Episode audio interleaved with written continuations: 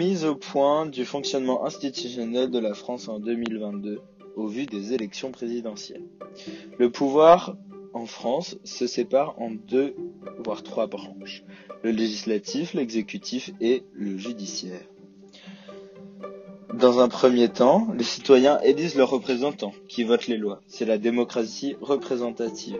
Puis une majorité se dégage à l'Assemblée nationale, c'est le pouvoir législatif. Le président choisit le Premier ministre dans cette majorité.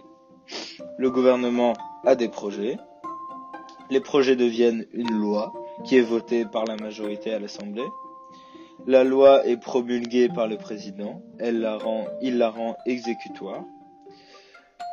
Et une dernière étape, une fois promulguée, la loi est exécutée par l'administration, donc le président, exemple Emmanuel Macron, le Premier ministre, Jean Castex, ministre de l'Éducation nationale, Blanquer, le préfet Leclerc, l'administration, la rectrice, les inspecteurs, les proviseurs.